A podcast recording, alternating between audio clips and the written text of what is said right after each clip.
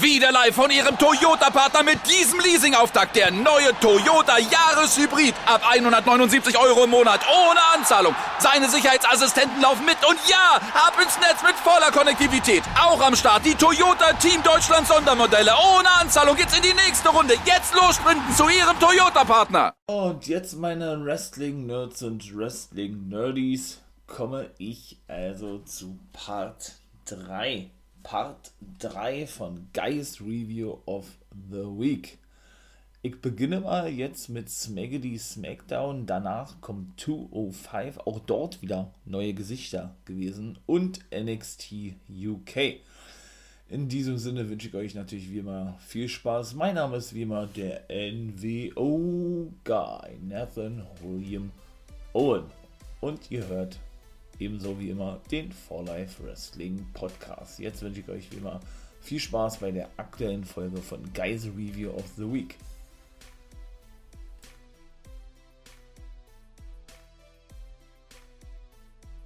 Jetzt also Part 3, wie gerade schon sagte, Smackdy Smackdown. Bevor es aber losgeht, möchte ich hier mal ausnahmsweise, hatte ich ja gesagt gehabt, äh, liebe Grüße und einen Dank aussprechen an dem guten Dizit. Ja, wegen der ersten Donation bei Twitch. Vielen Dank dafür, meine Sonne.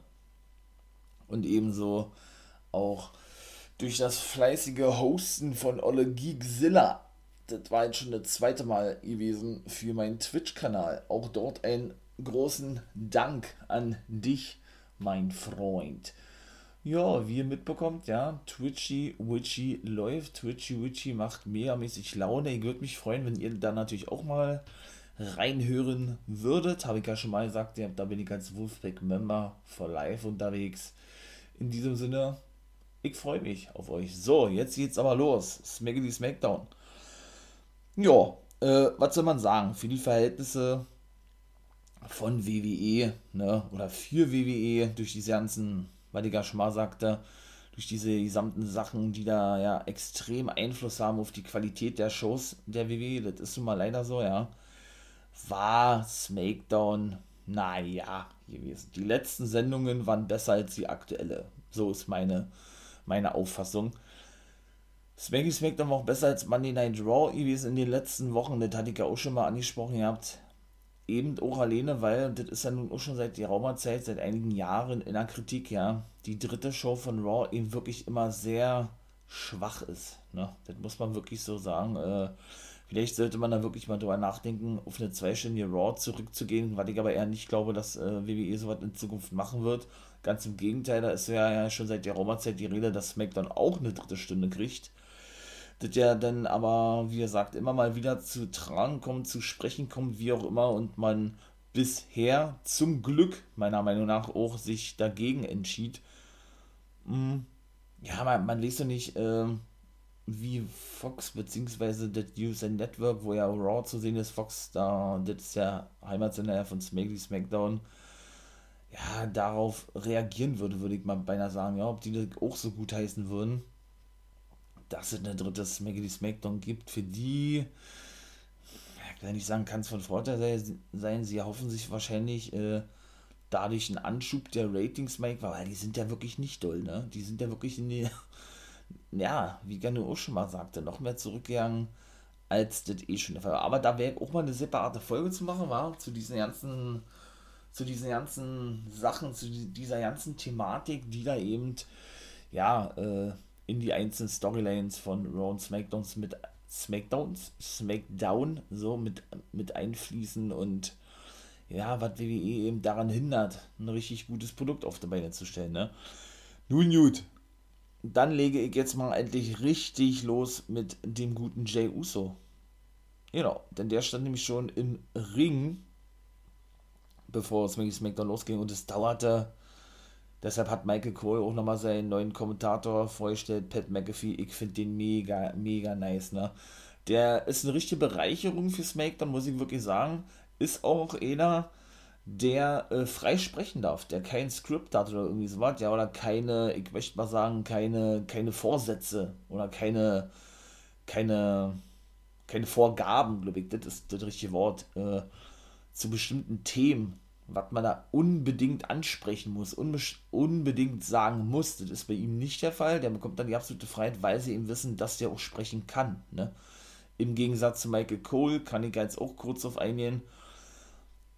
Wo, wann, wo war das gewesen? Ich glaube, das war nach, der, nach dem ersten Match gewesen. Genau, das erste Match war, komme ich dann gleich zu, ähm, das Take Team Titelmatch der Frauen gewesen. Natalia und Tamina, die beiden dienstältesten Damen in der WWE, trafen dort auf Shayna Baszler und Nia Jax. Ne, die Take Team Titel werden ja sowohl bei Raw als auch bei SmackDown verteidigt. Die kamen natürlich mit Reginald nach draußen. Wie sollte das doch anders sein da? Ja, und da sind wir mal gespannt, wie das da ausging, würde ich sagen, ja. Ich glaube, kurz danach war das, da wollte Cole, da hat man in meiner Meinung nach auch schon gemerkt, ja, ne, dass Cole so ein bisschen klarstellen will, ey, Bürschchen, pass mal auf, äh, ich bin der Boss hier, ich bin der Chef, wenn es um die Kommentatoren geht, ja.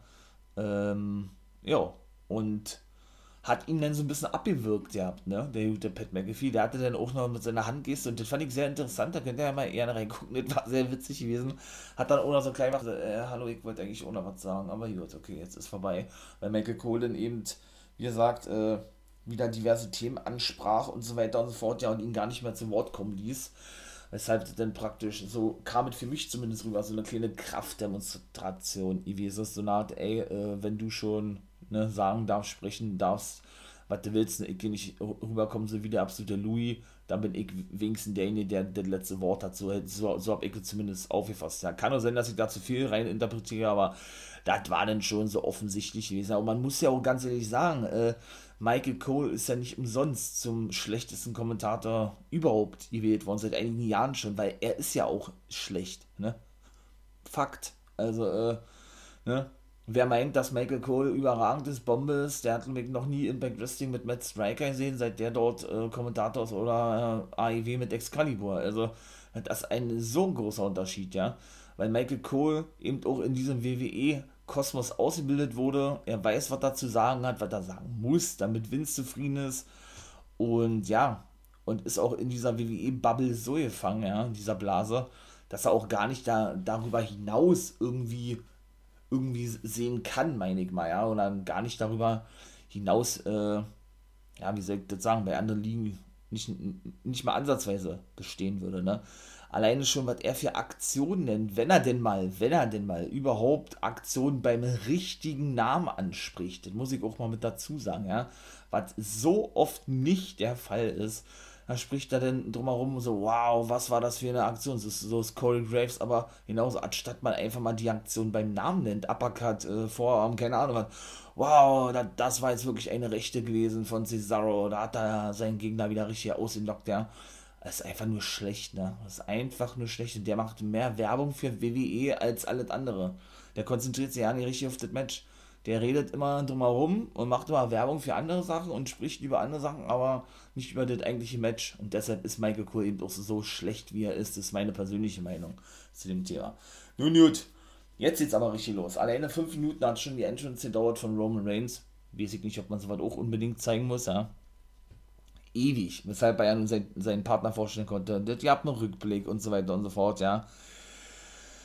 Genau, und Jay war auf jeden Fall im Ring gewesen und sagte zu seinem Zwillingsbruder, dass das gar nicht gehe, um, um mal diese Promo kurz zu halten, denn die ging wirklich lange, auch mit Roman Reigns und so, der danach, wie gesagt, ja logischerweise rauskam, bevor Jay dann erstmal sprach und sagte, dass man so den Tribal Chief nicht behandeln könnte, wie es sein Zwillingsbruder tat. Ich glaube, so kann man das übersetzen dass, ähm, dass er ihm nicht diesen nötigen Respekt zolle, ja, so, so standardmäßig und klassisch eigentlich, ja, so wie, wie man sie sich schon dachte in dieser, ich sag's mal, Fehde rund um äh, den Samoanern hier, ja.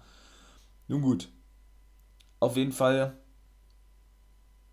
kam dann eben Reigns nach, keine Ahnung, wie gesagt, 5, 6 Minuten nach draußen, sagte, man habe zwei Probleme und dann war auch was gewesen so, wie gesagt, ich versuche mich da kurz zu halten bei der Promo, was auch keinen Sinn ergab. Ja. Er labert die ganze Woche oder die ganzen Wochen Cesaro runter. Äh, du bist nicht mehr ansatzweise in der Lage, mich abzulösen als Gesicht von Fox und von SmackDown und bla bla bla und so weiter und so fort. Ne?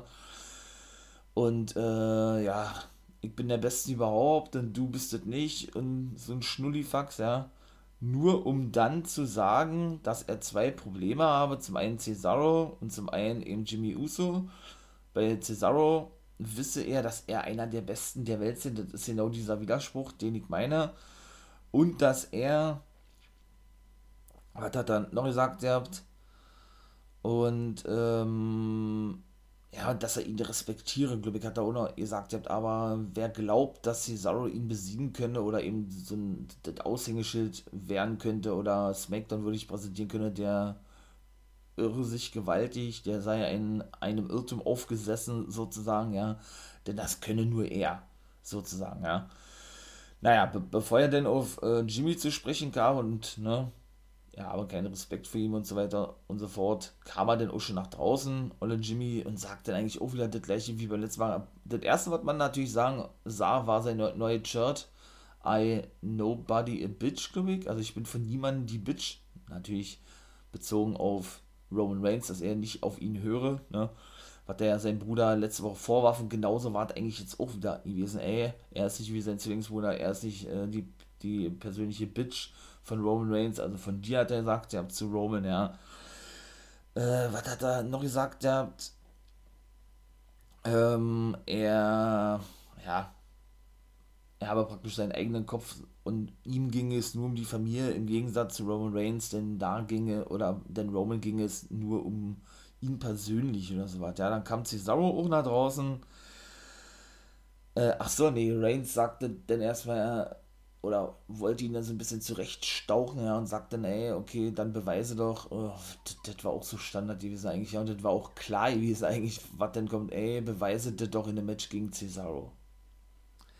Gut, hat er gesagt, okay, das ist das, was du willst, sagt er, ja, und dass ich ein Match gegen Cesaro habe, das ist das, was du willst, naja, gut, dann fordere so eine Art, ja, so ein bisschen, so ein bisschen ins Lächerliche gezogen, die Ausnahme von, Roman, sagte Jimmy, okay, und dann fordere ich eben Cesaro nach draußen. Cesaro, ich fordere dich zum Match heute Abend heraus. Was eine Überraschung. da kam dann eben der gute Cesaro nach draußen, ja, willigte denn eigentlich auch nur ein und dann hatten wir dann den Main Event schon gehabt. Und das war dann eigentlich, ne, also. Gut, erstes Match, wie gesagt, Jax Baszler gegen Tamina und die gute Natalia. Ja, auch dort geht man kurz auf das Match ein mit ein paar Aktionen. Das ging jetzt auch nicht lange, das Match, sieben Minuten würde ich jetzt mal sagen, acht Minuten, wenn überhaupt, ja. Auf jeden Fall begannen äh, Jax und Tamina, glaube ich. Naja, auf jeden Fall zwischen einzelnen Teams gab es auf einmal gut schnelle Wechsel. Ja. Tamina zeigte dann einen Samoan Drop, während Reginald relativ früh in das Match eingreifen wollte. Tamina ihn davon aber abhielt und er daraufhin dann auch vom Ref nach draußen geschickt wurde, damit er dann eben ja nicht mehr eingreifen könne. Hat dann wieder da sein, sein Rückwärtssalto gezeigt, der ehemalige Artist, ne? Hat ja beim letzten Mal schon sagte, vom Circus Soleil, alle Reginald Thomas. Ich mag den, alle Reggie, obwohl er da auch ein bisschen jetzt zuletzt äh, in den Hintergrund rückte, möchte ich mal sagen, mit Reggie und so was, ja. Und er dann eher wirklich nur noch so was wie ein Begleiter ist von Naya und Shayna oder der keine Ahnung, der, der Liebhaber, der, der Freund, der, ich wollte gerade sagen, Lustknabe von Nia Jax, aber gucken wir mal, wie auch das dort weitergehen wird, ja. Auf jeden Fall hatte Jax dann einen Simone Drop gezeigt gegen Tamina in die Absperrung. Ja. Dann ja mit äh, Body Slam und ein Elbow im Ring. Das war dann äh, gegen das war gegen Nettie gewesen, ich glaube gegen Natalia war das, ja. Auf jeden Fall gab es ihren Running Butt Slam, so sagt ich das ja immer, ne, wenn die Gegnerinnen in der Ringecke liegen und sie an ihr rankommt mit dem Hintern und den, ne, in klassischer Rikishi-Manier, so wie ja eigentlich die Usos auch machen, ne, wie ihr Papa, der das ja nur immer äh, bewusst, logischerweise, was auch mal sehr witzig gewesen ist, mit Absicht gemacht hat, sich, äh, sich äh, nochmal platziert hat, um seinen dicken Hintern ins Gesicht seiner Gegner zu, zu drücken. So machen das ja die Usos eben mit, auch mit einem Running Butt Slam, eigentlich, ja.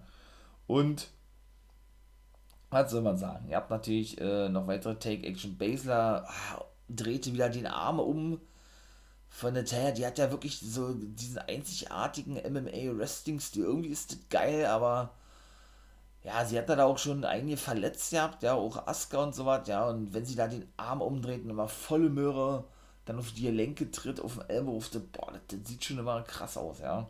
Das, sah, das war jetzt natürlich noch harmlos gewesen, da hat man schon krasse Reaktionen gesehen, ja. Dann, ähm, wie ging es weiter?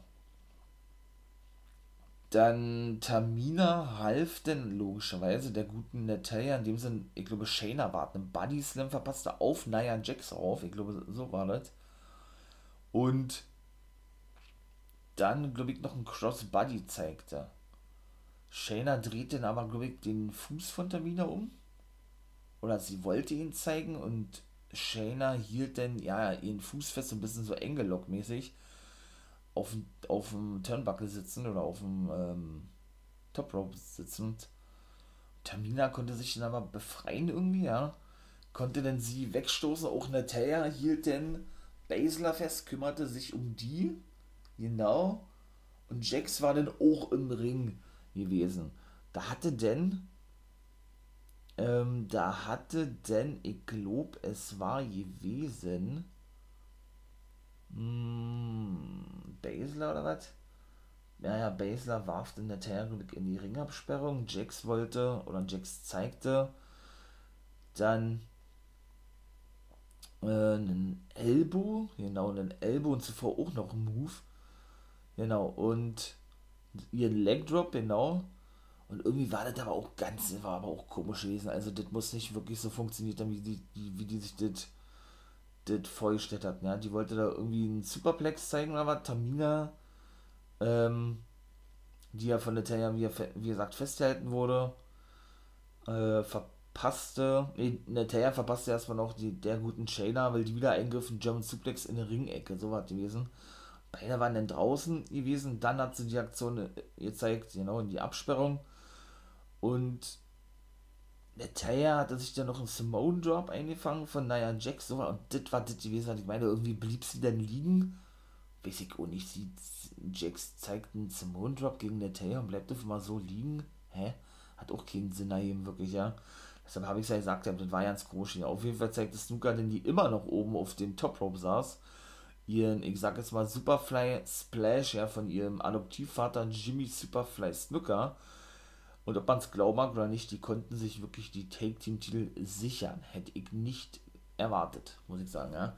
Tamina und Ted, das ist der erste Titel für Tamina. Ich habe es ja nun auch schon in diversen Guys Review of the Week angesprochen, dass es eine Schande ist eigentlich, dass auch eine Dana Brooke zum Beispiel, ja, obwohl ich von ihr kein Fan bin, das finde ich jetzt selber nicht traurig, aber gerade eine, eine Taya zum Beispiel, da bin ich jetzt auch nicht so ein übermäßiger Fan, ja, oder Tamina, aber ich finde, gerade Nettie hätte schon lange mal einen Run verdient als WWE Champion, die waren, äh, als WWE Women's Champion, die war noch nicht ein einziges Mal Women's Championess gewesen, das muss man sich mal vorstellen.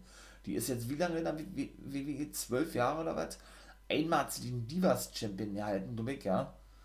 Und ich glaube, ich würde falsch sagen, ich glaube, Women's Take Team Champion war sie mit Best Phoenix gewesen, richtig? Mit ihrer besten, ich glaube ja. Und, und Tamina hat noch gar keinen Titel gehalten in der WWE. Und da war ich mir eigentlich auch sicher, dass die, so haben sie das auch gesagt, ja, haben das übermäßig gefeiert, oh, sie ist jetzt zum ersten Mal Championess. Aber ich meine mal, wenn es wirklich so lange dauert, ja, um zum ersten Mal Champion zu werden, da fässt man sich dann wirklich vom Kopf, oder?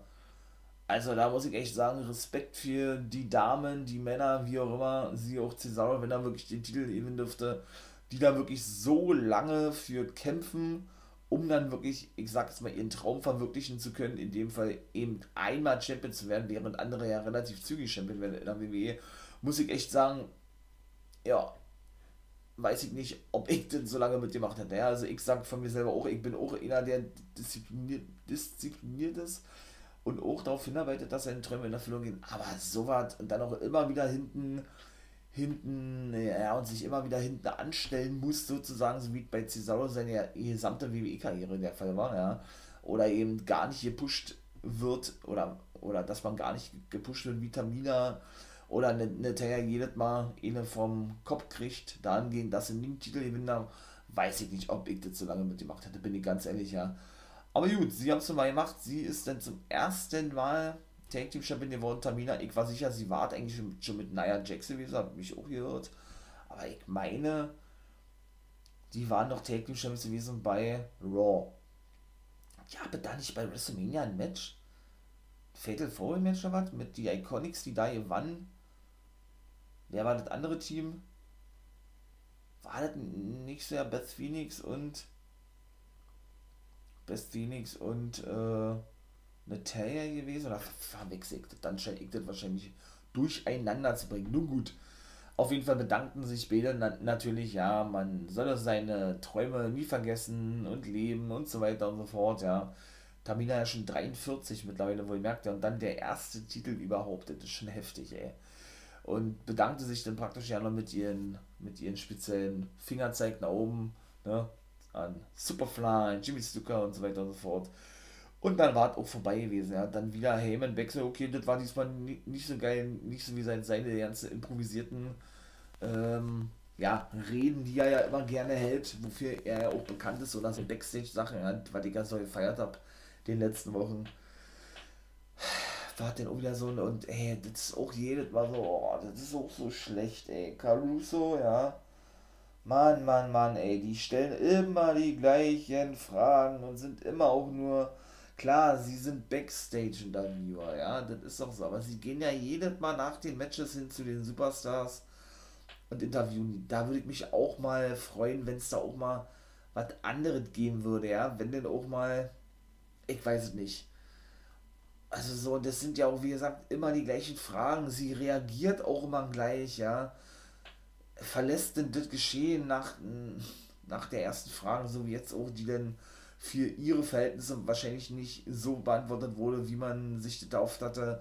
Verkauft es auch schlecht und so, also weiß ich nicht, das ist auch so überhaupt nicht meins, ja. Weil sie sagte, gäbe es jetzt eine Wachablösung um den Posten des Tribal Chiefs, also weil Jimmy sich ja praktisch gegen Roman und seinen Zwillingsbruder stellt, ja. Da, da beruhigte er das und machte sie wieder so ein bisschen, dachte, äh, nee. War auch der einzige Witz gewesen, dieses Mal.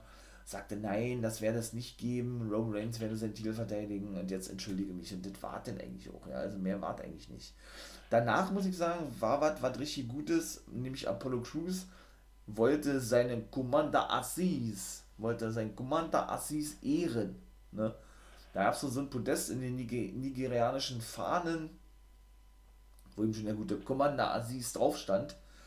Und er dann ihn praktisch die Ehrenmedaille von Nigeria verleihen wollte. Da hat er noch kurz gesagt, er hat gesagt, dass er ja ohne ihn nicht Intercontinental Champion geworden wäre und er dann eben dafür, für die Sicherheit für ihn sorge, so kann man es durch formulieren, wie man so schön sagen, beziehungsweise, dass beide, also dann nannte er natürlich sich selber auch, ist ja klar, Nigeria so stolz machen und so ehrenhaft vertreten, ne, dass es doch an der Zeit wäre, dass der gute Commander Aziz so eine Art, wenn er ihn schon in der Continental Champion ist, eben auch äh, eine, einer, eine Ehre zuteil wird, in dem Fall äh, ja, diese Nigerian Special Medaille, ja.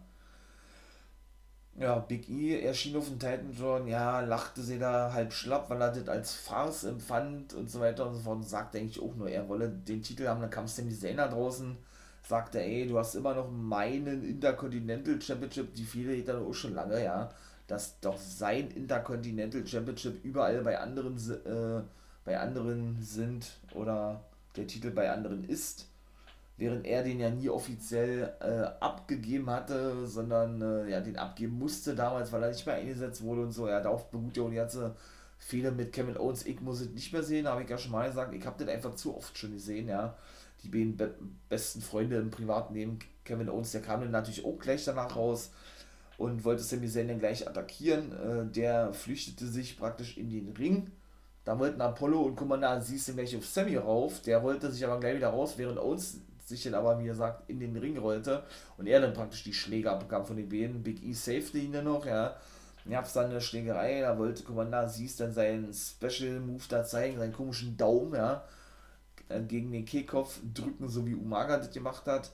Musste dann aber raus, weil Big E ihn rauswarf, sozusagen, ja, und der safe dann wiederum seinen, seinen, sein König, Apollo Crews, so möchte ich es mal nennen, ja, indem er ihn dann außen aus dem Ring zog, bevor es weitere Aktionen gab und dann war dieses Segment vorbei gewesen. So an sich nicht schlecht, muss ich sagen, ja. Dass sie jetzt so Sammy und Kevin Owens dann mit einbauen. Und ja, ich freue mich da eigentlich drauf, ja, muss ich sagen, weil ich finde das Gimmick von Apollo Crews geil und so ein Patrioten-Gimmick funktioniert eigentlich so gut wie immer, gerade in Amerika, ne?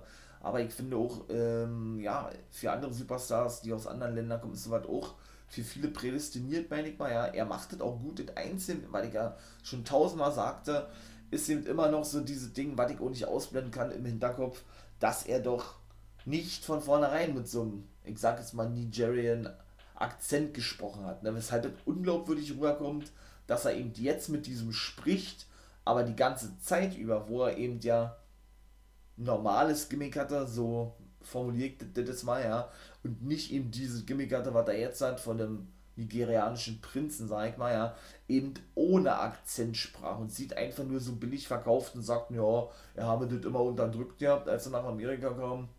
Jetzt hat er wieder zu sich gewonnen als nigerianischer Prinz und das ist der Grund. Ist mir persönlich erstens viel zu wenig und zweitens einfach, einfach an den Haaren herbeigezogen. Sie mussten das ja irgendwie erklären, das habe ich ja schon tausendmal gesagt, aber von daher, ne, das ist so das Einzige, was im Hintergrund ist bei mir, wo ich sage, boah, das ergibt gar keinen Sinn, aber ansonsten feiere ich das Gimmick. Muss ich sagen, finde ich wirklich geil. Apollo Crews, auch Commander Aziz, ein cooler Typ, ja bin ich mal gespannt, wie es weitergeht. Ich würde mir so ja, oder kann mir so ja vorstellen, dass äh, das ein richtiges Stable wird, ja, dass sogar diese Armee, so möchte ich es mal sagen, noch ergänzt, erweitert wird. Denn man hat ja, bevor Commander siehst du bei WrestleMania für den Titel Gewinn von Apollo Crews sorgte, was er ja in diesem Segment sagt, obwohl da vielleicht Namenswechsel auch nicht so verkehrt wäre, ne, von Apollo Crews, zumindest der Nachname oder irgendwie sowas, der sich dann eben auch so ein bisschen nigerianisch anhört, wenn man schon so ein krasses Gimmick irgendwo aufbaut für Apollo Crews oder um Apollo Crews herum. Hm. Hatte man ja zuvor schon gesehen, dass auch mal zwei Soldaten ne, Apollo Crews mit zum Ring begleiteten. Das hatten sie ja dann auch gleich wieder fallen lassen. Die hat er ja auch vorgestellt, ja, als äh, zwei Elite-Soldaten von seiner königlichen Armee. Ich glaube, so war die gewesen, ja. Von daher würde mich das ja nicht wundern, wenn die dann praktisch so was wie als die Handlanger fungieren, eben auch für Commander Aziz der praktisch über den Beinen steht und so weiter und so fort. Ich bin gespannt, wie es da weitergeht, muss ich sagen, ja. Und ja, lass mich da gerne überraschen. Ne? Ja, dann drittes Match: Rey Mysterio gegen den guten Dolph Ziggler. Das sollte eigentlich in der letzten Woche schon stattfinden, ja. Da traf er den Dom kurz, kurzfristig auf Dolph Ziggler, der ihn auch überraschend besiegen konnte. Jetzt ähm, wart also an der Zeit, dass es denn wirklich das Match Ray gegen Dolph gab, ja. Der gute, der gute Ray, genau, packt doch gleich einen Dropkick aus und einen Baseball Slide. Ein Baseball Slide Suplex eigentlich, ja. Wenn er sich immer so nach draußen sliden lässt und dann, genau, mit einem Suplex auf seine Gegner angeflogen kommt oder, ja. Ebenso ähm, gab es dann, gab es dann, gab es dann noch eine Aktion, allerdings kam Sigler zurück und griff dann Ray in eine Maske und jetzt sah so aus, als würde er ihn die Runde nicht nur runterreißen wollen, sondern ja, sondern auch äh, generell kaputt reißen wollen, ja. Hat da auch eine Aktion gezeigt, boah, die hat man auch so lange nicht gesehen. Ich weiß auch nicht, wie man den Move nennt. Ne, komme ich leider nicht drauf. Auf jeden Fall kam Dolph dann angestürmt, der Ray wehrte ihn ab, schlussendlich dann äh, ne, nach einigen Versuchen der jeweiligen, in dem Fall Sigler und Ray, sich gegenseitig ausgekontert, dann gab es ein DDT gegen den guten Dolph Sigler. Und während er dann auf dem Turnbuckle saß oder auf dem, auf dem Top Rope, der gute Ray, wollte dann alle, wollte dann Dolph noch eine Aktion zeigen, fing sich dann aber eine Senten ein und einen, und einen, ja, einen Thrust-Kick gegen den Kopf, was aber auch nur bis zwei ging. Dann gab es schon den Ansatz zum 619, den konterte allerdings Segler mit einem Fellmesser aus, auch nur bis zwei, ging also auch nicht bis zum Sieg durch, ja. Während dann, äh, ja, während dann der gute Dolph Ziggler einen Superkick zeigen wollte. Der zweite ging dann auch durch gegen den guten Rey Mysterio, als er wieder im Seil hing zum 619. Ja, da hat er hat dann richtig einen Monster Thrust Kick oder Superkick ausgepackt gegenüber den guten Ray. Ja. ja, und schlussendlich rollte dann Ray Sigler zum Sieg ein, nach ne, nachdem er einen Buddy Slam zeigte, Sigler und den zweiten zeigen wollte, der dann eben nicht durchging. Und ja, wie gesagt, er dann eben den einrollte. Dann war Cesaro bei einer neuen Backstage-Interviewerin, ähm, wie heißt die, Morant, Melissa Morant oder wie so was, und sagte ja, dass viele eben, äh, also natürlich Bezug nehmend, fragte sie, Ne? Also ist auch schon in diesem klassischen, ich stelle immer die gleichen Fragen im WWE-Kosmos-Style drin gefangen, wie er sich doch vorbereitet auf sein Match bei Backlash oder was dann generell so ja, abgehen würde, wie seine Taktik sei, wie man das auch formulieren möchte, ja. Und da sagte dann der gute Cesar, ja, viele haben in der Schweiz den kleinen Schweizer, also ihn selber logischerweise, ausgelacht, ja, au, äh, ausgelacht gehabt damals, meine Güte, als er sagte, er wolle Wrestler mehr nach Amerika gehen und für die WWE arbeiten und so weiter und so fort. Doch er habe immer an seinem Traum geglaubt und immer generell daran geglaubt, auch wenn andere immer das, das Gegenteil behaupteten oder, oder sagten, ja, und er werde, er werde nicht nur heute oder Jimmy Uso besiegen, sondern eben auch am Wochenende den guten Roman Reigns in sich zum Champion machen oder krönen, ja. Zum Matchcard komme ich dann auch noch. Das sage ich dann auch noch sch schlussendlich hier zu Smacky Smackdown war. Ja, und dann auch so langweilig. Bei er kam dann draußen, weil Cosi interviewte. Ja, sagte denn, also ich finde bei er als Face denn schlecht. Muss ich wirklich ganz ehrlich sagen. Ich habe sie geliebt als Monster Heel bei NXT. Wobei man auch da sagen muss, da habe ich auch schon mal angesprochen gehabt, war das zum Beispiel wirklich eine Farce gewesen, wie Big Edith ja nun sagte äh, gegenüber Apollo Crews, dass sie wirklich so konstant lange aufgebaut wurde bei NXT, ja, nur um dann ihr, ich sag jetzt mal, finales Match zu verlieren, um den NXT Women's Championship Title ein Einlauf lassen können, Einlauf geben können, dass sie äh, den Titel gewinnen darf. Sie durfte ihn nicht gewinnen, nicht ein einziges Mal, ja, und danach dann auch monatelang rausgeschrieben gewesen, äh, legte sich dann auch äh, für wirklich sehr, sehr viele hin, ja, und diese, diese ganze Gimmick und generell die Jute Bianca war so tot gewesen bei NXT eigentlich, ja, weshalb das für mich absolut überraschend war, dass sie dann auf einmal doch gedraftet wurde ins Main Roster, in dem Fall zu Raw, bevor sie dann zu SmackDown ging und dann doch den großen Ruhm bekam, im Championess lernen zu dürfen. Ich, ich freue mich selber für, für sie, ne, das soll man auch hier wieder nicht falsch verstehen. Hätte mir aber eher gewünscht, dass sie alleine diesen Spot bekommt bei WrestleMania. Ne? Ripley durfte ja noch den Raw-Titel gewinnen. Aber wie gesagt, also ich finde sie als Face überhaupt nicht gut und auch nicht glaubwürdig. Ne? Ist meine persönliche Meinung. Also da finde ich sie als Ziel wesentlich interessanter. Ebenso unglaubwürdig und lächerlich finde ich das künstliche hier Lache, nicht nur von Banks die ganze Zeit über, ja, sondern jetzt so von Bailey, die macht da wohl genauso weiter, wo Banks aufhört, da habe ich ja auch schon mal gesagt, denn die erschien auf dem Titantron lachte selbst schlapp über die Aussagen von BR, die sagte, ja, sie habe Angst gegen, also Bailey habe Angst gegen sie anzutreten. Boah, was hat die da noch gesagt? Ja, äh, ja, ähm, und noch einige andere Sachen auf jeden Fall, ja. Während dann Bailey sich dann, wie gesagt, halt tot lachte und dann aber in diese ernste Schiene ging und eigentlich auch nur sagte, sie werde sich den Titel holen. Und das war dann eigentlich, also, weiß ich nicht ist überhaupt nicht meins, war. Die holt mich null ab, diese Fehler, weil. Aber gut, dann habe ich alles schon mal erzählt. Vielleicht meint das wirklich nochmal in einer separaten Folge, ja. Dass ich da auf diese ganzen einzelnen Sachen dann mal so explizit eingehen werde. So, was ist denn jetzt noch gewesen eigentlich? Na, mehr war ja denn eigentlich ja nicht, was? Mini Smackdown? Ja gut, da war dann noch das Match gewesen, äh, Shinsuke Nakamura gegen Olle gegen Honor, gegen Honor. King Corbin, ja, äh, ja, King Corbin gewann, das Ding war auch nicht toll gewesen, das Match, Nakamura, ja. Hatte dann auch irgendwie so einen Armdrag ausgepackt, diverse Kicks von Nakamura, ja, und Corbin konnte schlussendlich gewinnen, nicht mit seinem End of Days, sondern wie war das, der, der konterte den Triangle Joke praktisch von Nakamura in ein Cover und das war's. Die Krone blieb im Ring zurück. Nakamura setzte den auf, nachdem er ihm dann Kinshasa verpasst und das war denn eigentlich auch, ja. Mit der poste er dann noch, was man später sah, Backstage so ein bisschen, ja, und weiß ich nicht, wie sieht man da ein Pre-Show-Match bei Backlash oder so, der, der, King of Strong Style gegen King Corbin, die haben sich, äh, die, die haben das praktisch als King gegen King Match angekündigt gehabt, ja. Nun gut, dann war Backstage Cruise gewesen, der sich beschwerte, dass doch hier, ja, die, äh, ich möchte mal sagen, Aufsässigen, ne, seine Zeremonie störten, was sie sich doch äh, wagen, äh, ich sag jetzt mal, ihn, den Prinzen, so zu demütigen und zu beleidigen vor seinem Volk, ne, und so weiter und so fort.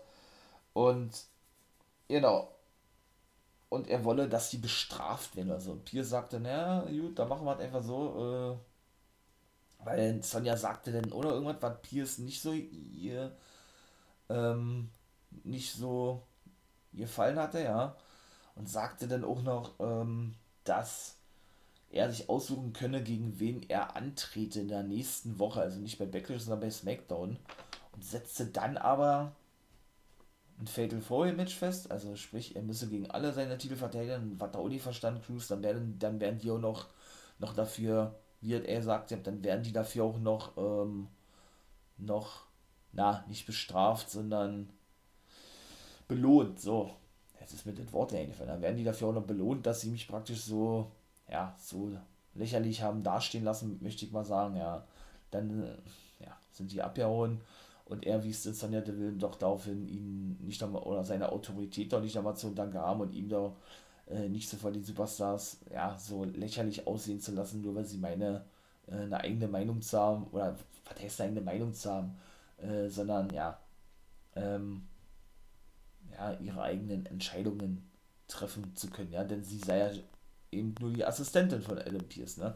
Aber auch dort sieht man ja nun schon, ne, dass sie wieder zu diesem Modell des General Managers zurückgehen. Deville wird dann mit Sicherheit Raw übernehmen. Die Fehler mit Charlotte Flair und all sowas, ja, das ist offensichtlich. Zwischendurch hat man jetzt ein, zwei Wochen mal nicht, nicht großartig was gehabt.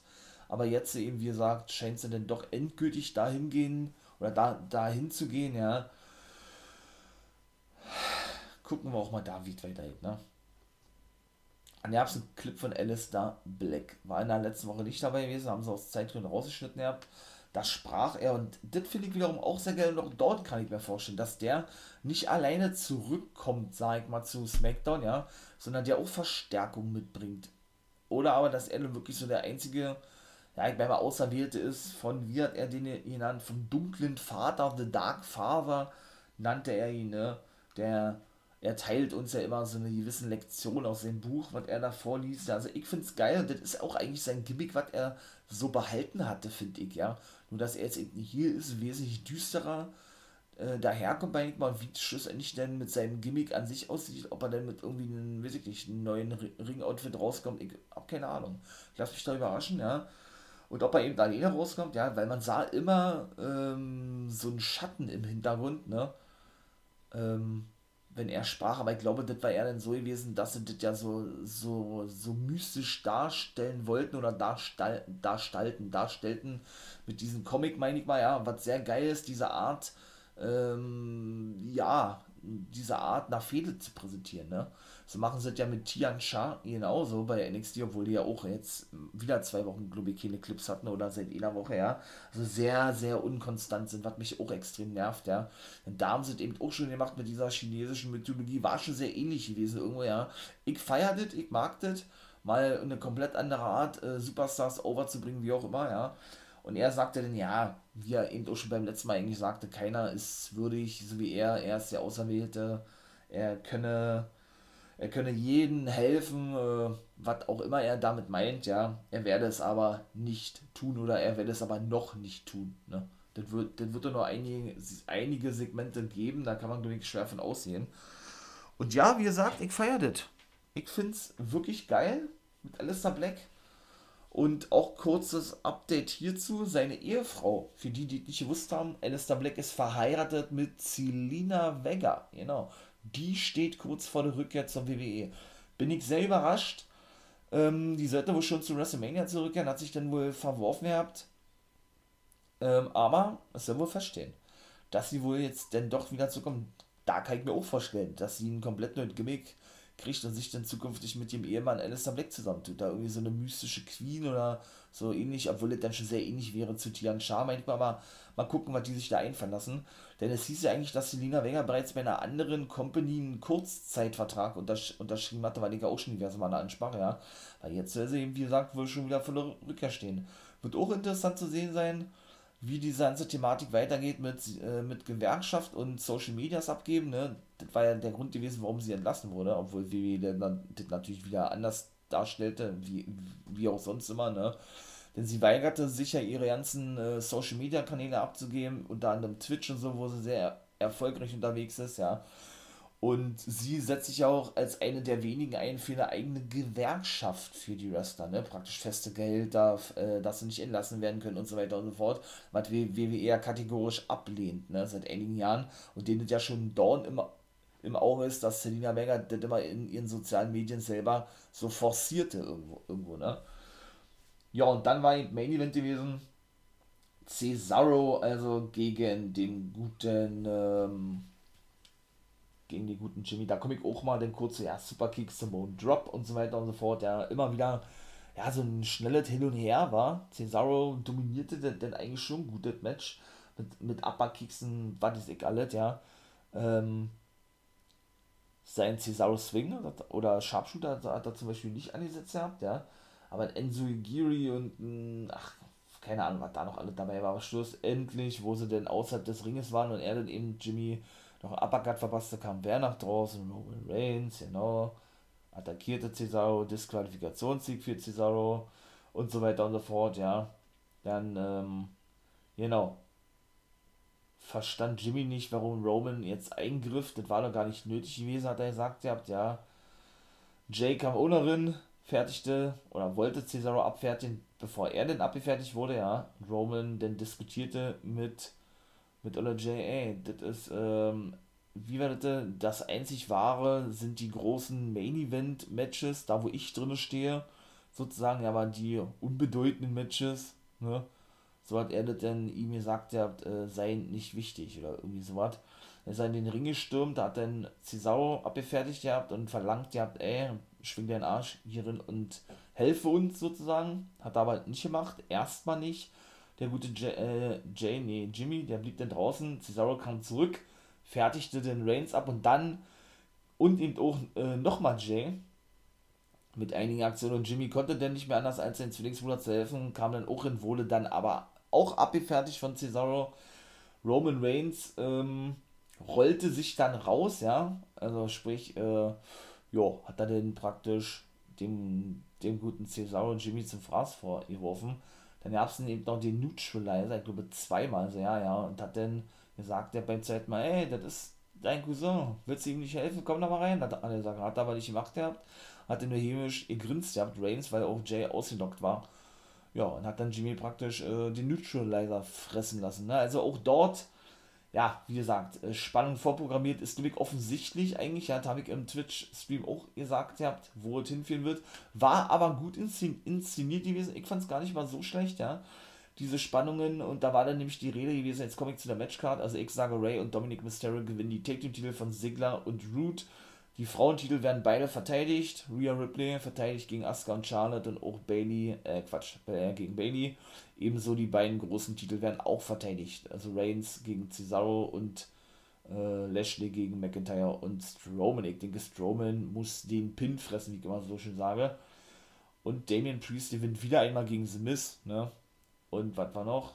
War jetzt noch ein Match gewesen? Ne, ich glaube, das war's. Und ja, was soll ich sagen? Ich glaube nicht, dass Cesaro schon den Titel gewinnen darf. Ich würde mich freuen und wenn, und wenn es denn doch so sein sollte, ja, dass er den Titel gewinnen darf, dann, so hatte ich es, oder ja, beziehungsweise wir als Community in meinem Twitch-Channel gesagt habt, äh, dann wird er den Titel verlieren, aber nur durch tüchtiger Mithilfe von Jimmy Uso, weil der dann wirklich, ich sag jetzt mal, endgültig turnt gegen Roman, ja, und dafür eben sorgt, dass Cesaro, was er eben auch in der Promo sagte zu Beginn bei SmackDown, äh, ja, dass Cesaro eben Reigns besiegen werde, ne? Und er praktisch da, dafür sorgt, dann natürlich mit Absicht logischerweise, ja, dass Reigns denn wirklich den Titel verliert gegen Cesaro. Und das ist dann so die einzige mögliche Option, da, ja, wo ich sagen könnte, dass Cesaro das Ding reißt. Ansonsten clean gewinnen darf er definitiv nicht.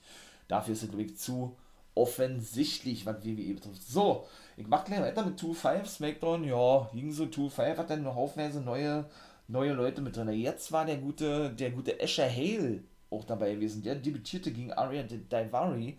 Der hat ja letzte Woche gegen Cameron Grimes verloren bei seinem Debüt bei NXT. Ja, das ist schon auch ein cooler Typ, war. Auch da merkt man auch in ehemaliger Mixed Martial Arts Fighter so ein, so ein Striker-Style eigentlich, ja. Er hatte dann auch ähm, schon eine Aktion gleich äh, ausgepackt gegen Daivari.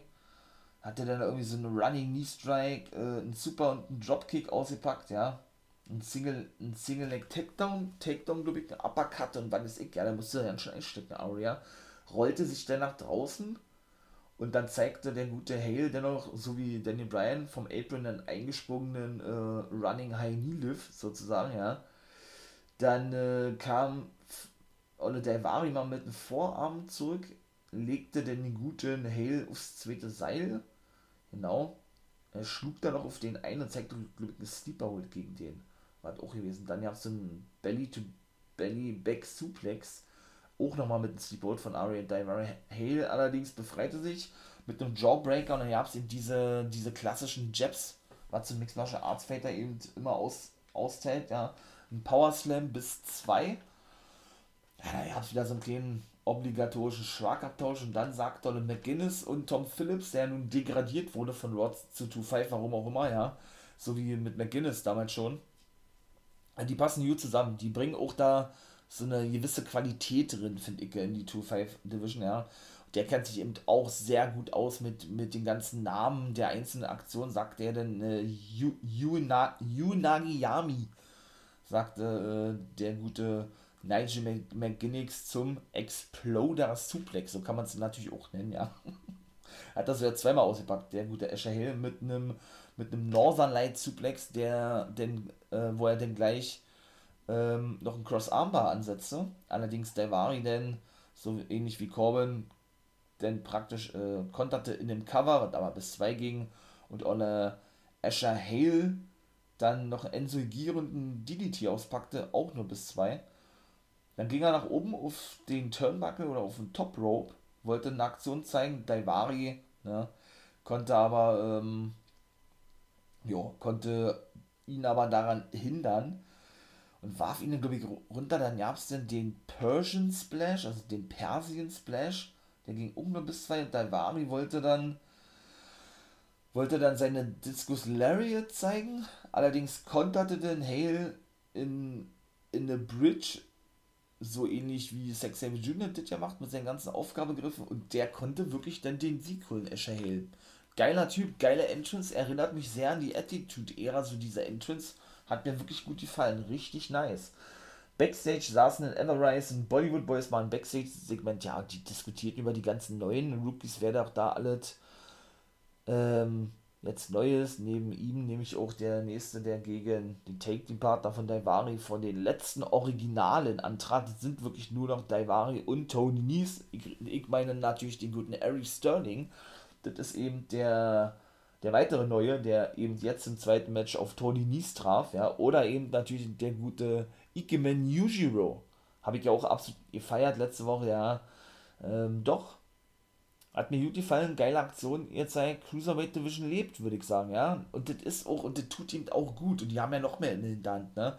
Dass eben da auch mal frische Blut drin kommt, ja. Und auch mal so, auch mal andere Matchansetzungen sind, ne? Und nicht immer so diese gleichen, die man seit Wochen gesehen hat. Auch ein Jake Atlas würde ich mir wünschen, habe ich auch schon mal gesagt, dass der regelmäßig und nur noch dort zu sehen ist, Jake Atlas, ja. Für mich auch ein geiler Typ, ähm, was diese reine Cruiserweight Wrestling betrifft, geile Aktion drauf, ja. Wechselt ja leider für mich immer viel zu sehr hin und her. Ich selber würde mir echt wünschen, wenn man da so einen Cut macht und sagt, ey, du, du, du und du, ihr seid fest in der Cruiserweight Division und seid nicht bei NXT, weil ne, ihr, seid, ihr seid eine Bereicherung für die Division, wir wollen euch nur, nur da sehen. So nimmt man ja dann praktisch auch einen Platz weg, was ja auch verständlich wäre irgendwo und kann denen für andere NXT-Talente äh, ja, oder freimachen oder denen, die, denen die diesen Spot ihm geben, ja. das ist immer das, was ich da so ein bisschen äh, zu kritisieren habe. August Gray zum Beispiel ja auch einer in der Cruiserweight Edition, den würde ich da zum Beispiel gar nicht irgendwie, irgendwie einstufen, weil ich auch finde, dass der auch gar nicht so eine Cruiserweight Action zeigen kann oder auch generell nicht in seinem Repertoire drin hat, ja. Dennoch auch ein geiler Typ, passt da auch megamäßig geil drin, ja. Doch dort bin ich mal gespannt, wie weiterhin. Ari Sterling also, ja, legte gleich los mit ein paar Armdrags, war und ein paar Chops. Ähm, er noch? Ein paar Jabs, Senden, äh, Nies musste dann halt rausgehen, dann zeigte er mal ein paar Chops, Eric kam, kam dann wieder zurück, also der gute Sterling, ja. Da hat er ihn allerdings, äh, dann hat er ihn allerdings, ich, sag's mal, den Banner, also sprich, ähm, ja doch, diesen Banner, wo der 2-5-Logo drauf ist, was ihm praktisch so was wie diese Planen sind, die am Ring angebracht sind, ne, bevor man denn da eben in einem Hardcore-Match beispielsweise unter den Ring geht, um irgendwas vorzuholen, den warf er praktisch über Sterling, sodass er dann nichts sah. Und dann, ne, und dann verpasste er ihn äh, eine Enzo Igiri, nachdem er ihn in eine Barrikade geworfen hatte, ja. Dann hat er, äh, da kam, oder Eric Sterling zurück, auch mit, mit, mit einer Northern Lariat. Nies kon konnte da aber mit einem Spinning Heel Kick, also da war auch Huge Action drin gewesen, ja. Wobei man sagen muss, bei Eric Sterling, merkt man auch, der, der bremste viele Aktionen so ab, meine ich mal. Ja? Der hat doch Probleme, das habe ich beim letzten Mal schon gesagt, sich an diesen WWE-Stil anzupassen, kam mir so vorher. Und weshalb einige Aktionen jetzt nicht so rüberkamen, wie man sich das vielleicht vorstellte, oder er selber auch. Oder eben auch nicht so, ich will nicht sagen, nicht so glaubwürdig verkauft, aber die offenbar schon irgendwie jetzt nicht so vernünftig, äh, ja, vernünftig durchgezogen wurden von ihm, ne? Und dann war Nisa am Start gewesen, genau, hat dann ein paar Schläge ihm verpasst und einen Whip-In und setzt ihn dann oben, oben auf den, auf den Turnbuckle ab oder auf den Top Rope. Und dann gab's aber, dann konnte er sich befreien und dann saß Nies oben drauf. Da zeigte denn Olle Ari Sterling eine Headsetter rückwärts gezogen. Kein, kein Tequila Sunrise. Also er, also nicht, dass er jetzt praktisch den Tequila Sunrise zeigte, indem er oder indem der Gegner mit dem Rücken zu ihm steht und er, er eine Headset rückwärts zeigt. Nein, normalerweise zeigt man eine Headset, indem man praktisch äh, mit dem mit dem mit dem Körper zu seinem Gegner steht und die praktisch einspringt mit einer Headset. Ne? Das hat er auch gemacht, der hat nur eben rückwärts. Dass er dann praktisch ähm, zwar schon vorwärts angestürmt kam, aber eben sich währenddessen er die Headset zeigte, praktisch äh, drehte und rückwärts praktisch, also mit seinen Hacken praktisch eingeklemmt oder den, den Kopf einklemmt und dann jetzt er rückwärts zeigt. Ich hoffe, ich konnte das halbwegs vernünftig erklären. Ja. Ich hab's auch noch Enzo, Enzo Giri, eine Clothesline, Spinning Heel, ach, was der da alles aus war, ein Line Moonsault, alles hinterher, wo er Pump, ein, ein Pump Strike kam, oder mit, mit diesem kam dann Tony Nies wiederum zurück. Der 450 ging nicht durch. Dann rollte ihn Ari Sterling bis 2 ein. Da gab es noch so einen kleinen Schlagabtausch, einen Faceslam und einen, und einen Rolling Leg Drop. Hat dann praktisch äh, so was wie der gute Rob Van Dam so, ein, so eine Vorwärtsrolle gezeigt. Nur, dass er dann praktisch äh, ja, den Leg Drop gleichzeitig noch ähm, gezeigt hatte, während bei dem guten während der beim guten Rob Van Dam dann eigentlich auch so was wie eine Sentinel ist, ja. Ja, dann gab es auch nochmal einen Knee Strike und einen Crunch hatten die das genannt, sagte mir ja nicht. Das ging dann bis 2. Eine Release Power, eine Release, eine Release Powerbomb, genau, ja, es dann von Sterling. Sieht man auch nicht so oft. Die Powerbomb zwar schon durchgezogen, nur dass er dann, ja, eigentlich bleibt er bei der Powerbomb stehen und wirft seinen Gegner unten, nur er ähm, ließ sich dann praktisch mitfallen mit seinem Gegner und warf ihn dann über seinen Kopf hinüber praktisch, ja. Das ist eine Release Powerbomb. Ja, und dann hatte der gute Ari Sterling, die guten Tony, dann ähm, ja noch eine Aktion verpasst. Genau, Nies allerdings kam zurück mit einem German Suplex in der Ringecke und zeigte dann sein, sein Running Knees nennt da den, ja, und das war da auch der Sieg gewesen. Also Sterling verlor gleich sein zweites Match, aber war gut gewesen. Die haben, die haben schon auf sich aufmerksam gemacht, die beiden, natürlich auch der gute Ike-Man.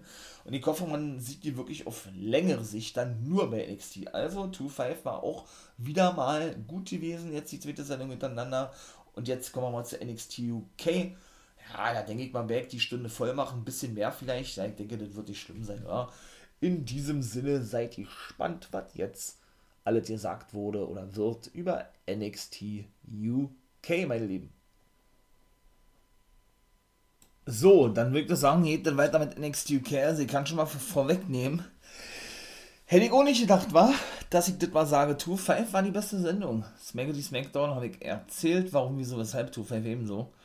NXT UK wird auch immer schlechter, wa? von Woche zu Woche. Also es holt mich überhaupt nicht ab in den letzten Wochen. Also ja, da auch, ne, so weiß ich nicht, ey. Man hat so ein großes Roster, auch bei NXT UK. Warum zeigt man die denn nicht mal alle? Oder sie haben ja auch angefangen mit zwei Stunden NXT UK und, dann, und irgendwann haben sie es auf eine gesenkt. Ja, dann müssen sie da eben eine zweite Show bringen oder keine Ahnung, ich weiß es nicht. Oder vielleicht einfach mal nicht so viele Wrestler verpflichten, ne?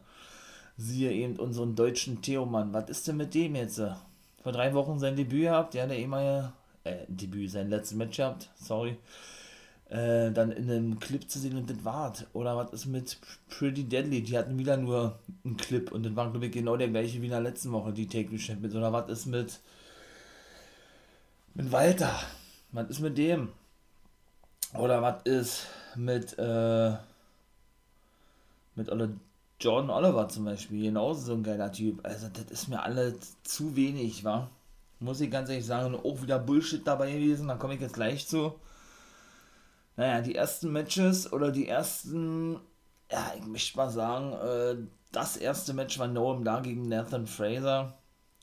Ah, das war auch komisch gewesen, ne? Nach Heritage-Regeln, da sieht man eh nicht so wirklich durch, ja. Vier Runden und, äh, die, und das kann wohl, warte mal, das kann nach ist genauso wie, wie mit den Pure, Pure Championship Rules, finde ich genauso dämlich bei Ring of Honor.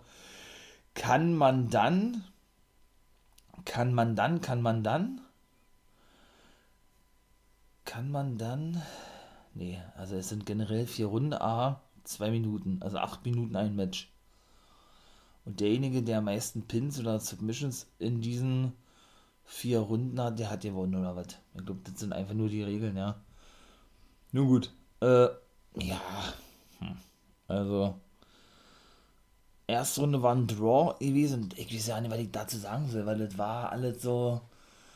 Ja, ich beweise mal, dass ich die besseren Aufgabegriffe beherrsche. Ich, äh, keine Ahnung, konter, konter diverse Male mit meinem Gegner aus oder mich, mich aus, mit meinem Gegner aus, wie auch immer. Also, das war klar, die Qualität an sich war schon gut gewesen. Auch ein sehr schnelles Match, auch zwei sehr junge Leute, beide 23, ja.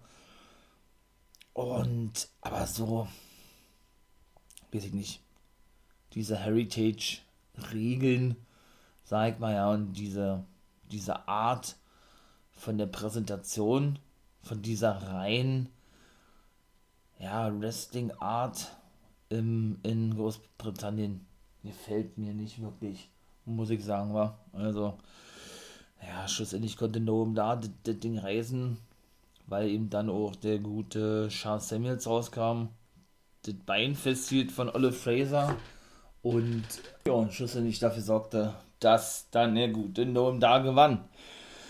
Genau, Clip zu Pretty Deadly und genau das nächste Ding genauso holen, Gradual und Olle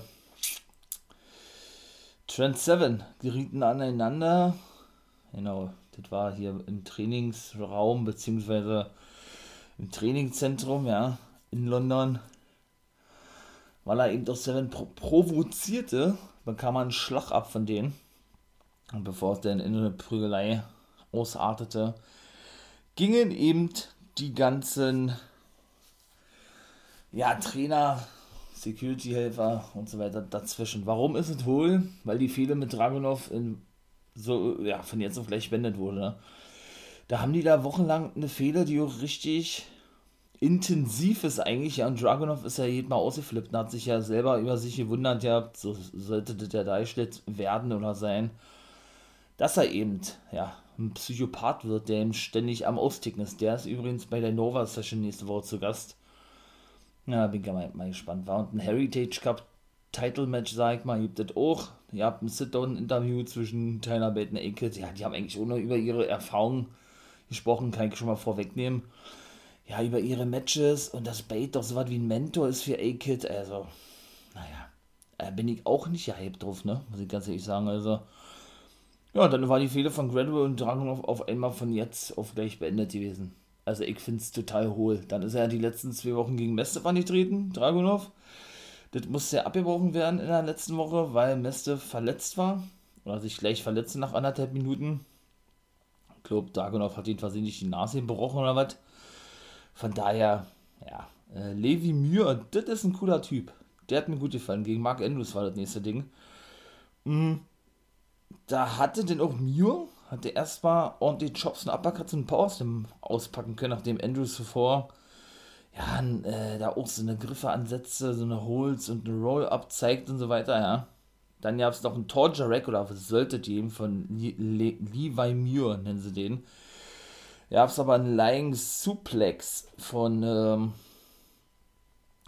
von dem guten Andrews und ebenso gab es dann noch Jabs und, und Chops vom guten Mark, der ja nun als Subculture, nicht mehr Wales Subculture, sondern Subculture unterwegs ist, kam auch mit Flash Morgan Webster und Danny Luna nach draußen, dem neuen Mitglied. Ja, dann gab es einen Shotgun äh, Dropkick oder was? Ne, ein Stunt Dog Millionär, was sagt denn? Das war praktisch ein Cover gewesen aus einer Aktion von Levi Muir. Er hat uns Standing Moonsault zwischendurch gezeigt. Ihr habt oder Mark Andrews dann, dann wollte Ola Muir, der auch zwischendurch einen Lying, einen Lying Superplex zeigte, wollte den ja nochmal zeigen. Zweites Mal, gab es aber erstmal Topi von äh, Mark Andrews nach draußen, nachdem er ihn raus, also nachdem Andrews ihn zuvor rauswarf. Ja, und schlussendlich gab es dann äh, die Shooting Star Press zum Sieg für Andrews. Ja, Brookside ist ja letzte Woche attackiert worden, da hatte ich ganz schon gesagt, Amal wird da bestimmt ihren Platz einnehmen, wenn sie schon Brookside attackiert. Nein, ist nicht der Fall. Sid hat hier das verweigert ja, der sollte sich dazu äußern, sie kam nämlich mit dazu, die Französin Amal, ja, dass sie, das regte sich fürchterlich auf, dass sie eben nicht in diesem Match ist und Brookside ist ja nun verletzt, jetzt möchte sie hinzugefügt werden und so und so. Da sagte Sid nee, du kannst aber gerne ein Match haben, wenn Brookside wieder fit ist, wenn sie zurück ist. Das fand sie nicht so geil, ist dann abgezischt. Ja, und äh, er gab dann doch nicht bekannt, wer der Ersatzmann oder in dem Fall die Ersatzfrau ist. Das sollten wir dann noch später sehen. Armin Jordan hat ja letzte Woche sein Match verloren und muss deshalb NXT UK verlassen. Hatte man ja Nummer gesehen, ihr habt das Match gegen seinen ehemaligen Tag Team Partner Kenny Williams und wie er dann eben aus der Halle äh, heraus befördert wurde, also erstmal zum Arzt, vermute ich mal, weil er sich wohl verletzt hat und dann eben nach draußen befördert wurde und wie er dann anfing zu weinen, weil er ja NXT UK verlassen muss. Ja, Main Event war dann eben, ne? Da fing einer Don Millie McKenzie an, ne? das war nämlich das Five Women's Gauntlet Match um den Nummer 1 Herausforderer auf den NXT UK Women's Champion Kylie Ray. Ja, mit einem Swinging Neckbreaker kam Millie McKenzie erstmal, nachdem sie auch da diverse Male ihre, so, so wie ich das mal sagen, ein, Kraft, ein Kräftemessen hatten, ja. Ähm, aber einer Dorn wurde gut dargestellt, hat mir auch gut gefallen, muss ich sagen, ja. Die ja praktisch durch ihre dunkle Energie, wie, wie die gesagt haben, ihre Kraft zieht oder irgendwie sowas, ja.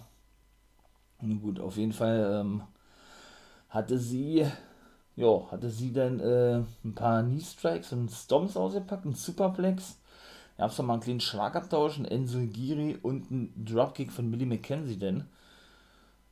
Ja, dann ähm, setzte sich Millie McKenzie auf einen Turnbuckle, beziehungsweise auf den Top Rope, zeigte von da aus einen eingesprungenen Spear, ja, da ging auch noch bis zwei.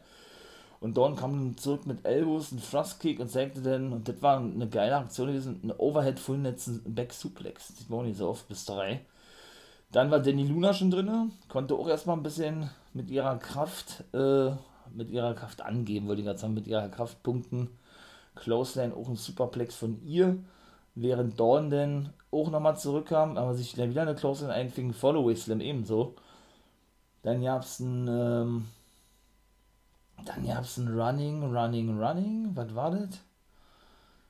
Auf jeden Fall Running, Running Schulterblock, glaube ich, war das von Danny Luna. Beim zweiten Mal musste sie ähm, in den Ringpfosten drin. Dann gab es den, den Exploder Suplex ja, da sagt er, ich ja gerade bei 2.5 sagte, äh, Yunagi Misinami oder Yunagi, Mag Yunagi Magi, glaube ich, hat er gesagt, ne? Bei 2-5. Und hier hat er gleich gesagt, Exploder Suplex, weil das ist praktisch die Übersetzung für Exploder Suplex oder die Übersetzung oder der eigentliche Move heißt Exploder Suplex. Nur viele Moves sind eben nach Japanern be benannt, nach japanische Legenden, ja. Ja, wo war ich? Genau, Luna kam angestürmt, genau, wurde, wurde dann eingerollt und dann war auch sie eliminiert und dann, oh, so langweilig, kam der Ersatzmann, Ersatzfrau nach draußen für Saya Brooks. Deshalb schreiben die so eine talentierte Dame daraus, ja, nur damit und das war klar gewesen, das wusste ich sofort. Als ich hörte, Amal ist doch nicht dabei, Brookside ist raus, die gute Maiko Satomura, ey, man kann es nicht glauben, und da könnte ich mich ja aufregen drüber, das merkt man auch, ja. Man hat so talentierte Damen bei NXT UK, was muss diese Oma, Entschuldigung, wenn ich das mal so sagen darf, was muss diese Oma da noch in diese Match äh, mit reingebuckt werden? Warum? Klar, man braucht erfahrene Männer, man braucht erfahrene Frauen, die sich auch für die Jungen hinlegen. Aber so wie sie dargestellt wird, die wird da schon als diese übermäßige Frau bei NXT UK dargestellt, neben Kylie Ray, dass da für die anderen jungen Leute gar kein Platz ist. Und das war, und das war auch nicht die Absicht gewesen von WWE, eigentlich, wie sie das ja nun sagten, ja. Denn sie ist auch gleichzeitig die Trainerin bei NXT UK, nicht nur Wrestlerin, oder Maiko Satomura, ja. Sondern, ähm, ja, wie ich das das sagen, so, ja, sie soll die Jungen besser machen, so hatte der Triple H, ich mal gesagt. Und dann bucken sie die in ein großes Match nach dem anderen und andere, ja, äh, die Potenzial haben, die man gut aufgebaut hat, die eben auch viel, oder, ähm, wie soll ich jetzt sagen, ja, äh, viel mehr die Chance verdient haben auf den Titel. Man bekommt nicht, weil Satomura das bekommt. So wie das beim ersten Mal der Fall, wo sehr verloren hat gegen Katie Ray. Also ich verstehe das nicht. Muss ich ganz ehrlich sagen. Danach, wie gesagt, waren ja Dawn und Satomura drin, was ich ja gerade sagte. Ja, gut, Schläge, Tritte, das hat Satomura ja. Die hat schon richtig was drauf. Das soll man auch hier nicht missverstehen. Natürlich hat die was drauf. Und die Kicks, die sind wahrscheinlich die härtesten, die ich jemals gesehen habe. Das ist alles richtig. Ja, nur weiß ich nicht. Also, und ein Pelikick hat so noch ausgepackt und weil ich was da noch alles war. Dann hat sie zwei Saito Suplex abbekommen. Auch wieder so ein klassischer japanischer Name, ja. Allerdings von Ayla Dawn. Also Ayla Dawn hat das jetzt oder ein Backdrop Suplex, nannte McGinnis das. Da sind wir wieder bei der japanisch-englischen Übersetzung. Ich glaube, zwei waren das. Knee Strike oder ein Double Knee Strike gab es da noch von Dawn. Bis denn, äh, bis denn die gute Satomura mit einem Release DDT und einem Shin Strike habe ich selber noch nie gehört und ein Roll-Up kam. Einer, der noch in den Armbar genommen wurde. Genau. Ne, sie in den Armbar nahm und dann eingerollt wurde von Satomura und das war. Und das genau ist das, was ich meine. Satomura darf dann so, so eine junge, aufstrebende Dame, die ja jetzt wirklich ne, durchmarschiert ist mit zwei Eliminierungen und dann eben auf Satomura traf, eliminieren die über Wochen hinweg, finde ich zumindest, nachdem sie eben auch schon so lächerlich gebuckt wurde die ganze Zeit über The Black Witch, ne, die schwarze Hexe, Ayla Dawn, so gut aufgebaut wurde mit, äh, mit der schwarzen Macht, die sie praktisch für sich ja äh, aus dieser Kugel gezogen hat, wo sie in äh, Karten geguckt hat, in die Kugel geschaut hat und so, ja. Ja, und dann kommt eine übermäßige Frau wie Satomura und dann muss er sich da hinlegen. Das ist genau wie im Main Event. Wie gesagt, mit Asuka, Charlotte, Lynch, Bailey, Banks, das ist zum Kotzen. Das ist einfach nur nervig, weil WWE eben auch nicht daraus lernt. Und das ist das Schlimme daran. Also, das ist furchtbar. Äh, ja, die letzte war natürlich Ginny gewesen und die hat natürlich verloren gegen Satomura. Ich fasse nicht, ey. Also, unglaublich. Auch da wieder haufenweise Strikes gewesen. Ginny hatte da, also Ginny ist auch nicht dolle. Also, ich finde die auch nicht doll als Wrestlerin war. Das sagt mir überhaupt nicht zu ihrer Art zu. Also, auch eine Nina Samuels nicht. Also, ich finde die Women's Division auch nicht so doll bei NXT okay. Da gibt es talentierte Damen, wie gesagt, die das mehr verdient haben wie eine Satomura, meiner Meinung nach, ja. Aber wenn man, wenn man die Vergleiche zieht zu eben NXT, ist für mich die NXT UK Women's Division nicht so stark. Also wahrscheinlich eben doch, weil wir immer nur die gleichen sehen, ich weiß es nicht. Auf jeden Fall ist sie jetzt wieder Nummer 1 Herausforderin und ey, muss man sowas sehen, nur weil das erste Match so gut war. Also weiß ich. Wenn man doch, ey, von vornherein, ja, äh, mein, mein, mal von vornherein ja, nochmal so ein Match hätte unbedingt äh, bringen müssen oder sehen, sehen muss oder sehen wollen würde oder wie man das auch nennen will, dann hätte man das doch gleich festlegen sollen, aber nicht in so einem Gauntlet-Match, ja. Wir wollten einfach nur mal was anderes bringen, wo man dann eben auch so eine junge Dame hat und die dann einfach an Satomura verfüttert. Sorry, habe ich, kein, hab ich kein Verständnis für sowas. Also, ne, finde ich auch alles andere als vorteilhaft und alles andere als geil, was die Länge, was die Länge sich betrifft, mit den einzelnen Fäden für die potenziellen jungen Damen, ja. Nun gut. Ja, und das ist alles so, das schmälerte. Also ich fand NXT UK nicht doll, muss ich sagen, ja. Auch ganz unabhängig von, von dem Matchausgang jetzt, ich fand es auch so nicht doll. Also, weiß ich nicht, ja. Das war gewesen, mein Lieben. Was soll ich dazu noch sagen? Ja, NXT UK nicht doll, habe ich gesagt, 2-5 war die beste Show gewesen, fand ich persönlich. Also, ja, also, äh, auf auf, auf Twitchy, Twitchy Witchy, also bei Twitch würde ich euch auch gerne, gerne, oder würde ich euch gerne begrüßen dürfen. Natürlich seid ihr da herzlich willkommen, mal Hallo zu sagen, ja. Ein bisschen mit einzutauchen in diese ganze Materie, wenn ihr denn wollt. Würde ich mich sehr freuen darüber. Ebenso wäre natürlich auch geil, wenn ihr einen Daumen nach oben da lassen würdet, ein Abo und den For Life Wrestling Podcast damit natürlich unterstützt. Das ist natürlich ganz klar. Kann man, glaube ich, nicht öfter genug sagen, ja. Und in diesem Sinne, meine Lieben, ihr wisst, was kommt, da bleibt mir eigentlich wie immer nur noch zu sagen, war. Habt einen schönen Tag. Sieht ja auch ganz vernünftig aus. Und in diesem Sinne wünsche ich euch, wie gesagt, einen schönen Tag. Haltet die Ohren steif, wa? Ein wunder, wunderschönen, äh, wunderschönen Tag gewünscht. Jetzt zum dritten Mal, nein. äh, ein Too Sweet in die Runde. Das war's. Das wollte ich sagen. Und nicht vergessen, become a guy.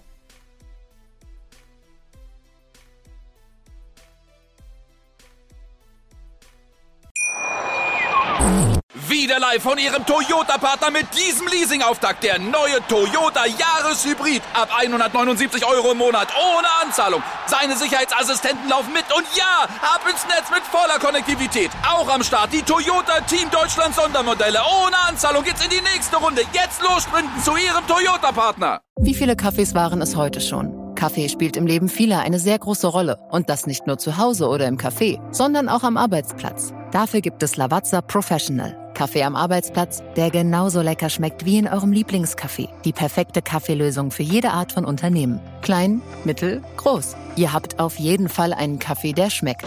Die richtige Motivation für eure Arbeitstage. Alle Infos zu Lavazza Professional findet ihr auf lavazzapro.de mit allen Kaffeelösungen für euer Büro.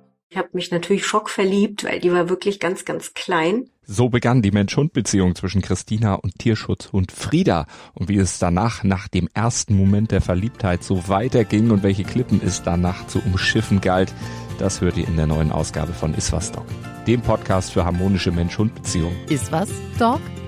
Mit Malte Asmus. Überall, wo es Podcasts gibt.